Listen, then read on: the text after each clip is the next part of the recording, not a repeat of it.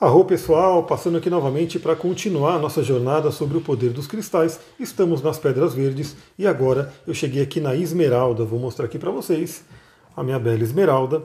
Quando a gente fala de esmeralda, as pessoas podem imaginar aquela gema, né, a joia esmeralda, e aí a pessoa vai falar, como é que eu vou ter uma esmeralda, né? É muito caro, enfim. Mas na litoterapia a gente não precisa usar a gema, a gente usa a pedrinha assim, né? Essa é uma esmeralda que todo mundo pode ter, né, numa versão rolada, e que ela é extremamente efetiva dentro do que a gente precisa energeticamente.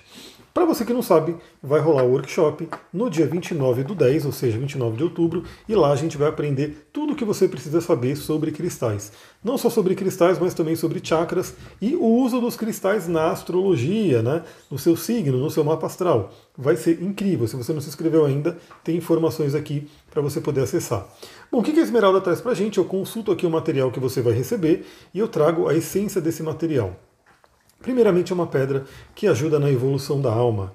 É uma pedra que trabalha muito a nossa evolução espiritual. É uma pedra muito ligada à espiritualidade. Várias tradições valorizam muito a esmeralda em termos de conhecimento espiritual. Tanto que no Hermetismo tem a famosa tábua de esmeralda, onde foram escritas lá as leis herméticas. Ela também fala sobre o amor. Né? É uma pedra que ativa o nosso chakra cardíaco e fala sobre o amor. Então ela ajuda em todos os temas ligados a essa questão de amor. E não é à toa que ela é uma pedra ligada ao planeta Vênus na astrologia, e o planeta Vênus fala sobre amor, fala sobre relacionamento. Ela traz também a compaixão. A gente poder sentir compaixão pelo todo. É uma pedra que seria fundamental esses dias né, que a gente está vivendo, que todo mundo utilizasse aí uma esmeralda para poder sentir mais compaixão pelas outras pessoas, pelos todos os seres. Bom, ela também fala sobre cura. Todas as pedras verdes, de certa forma, ativam muito o nosso poder de cura, por estar ligado ao chakra cardíaco e à nossa glândula timo. Ela também fala sobre conhecimento, um conhecimento superior que a gente busca para poder evoluir. Lembra a evolução da alma. Ela traz também abundância.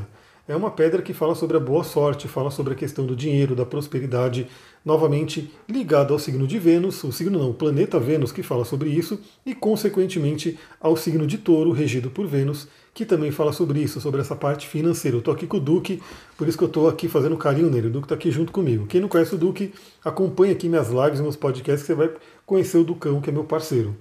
Bom, e por fim, é uma pedra que traz muito autoconhecimento. Ou seja, a gente pode passar por uma jornada de autoconhecimento com a ajuda de uma esmeralda. Ela vai realmente ser uma companheira, como a gente fala no xamanismo, um povo de pedra, que vai te ajudar muito nesse sentido.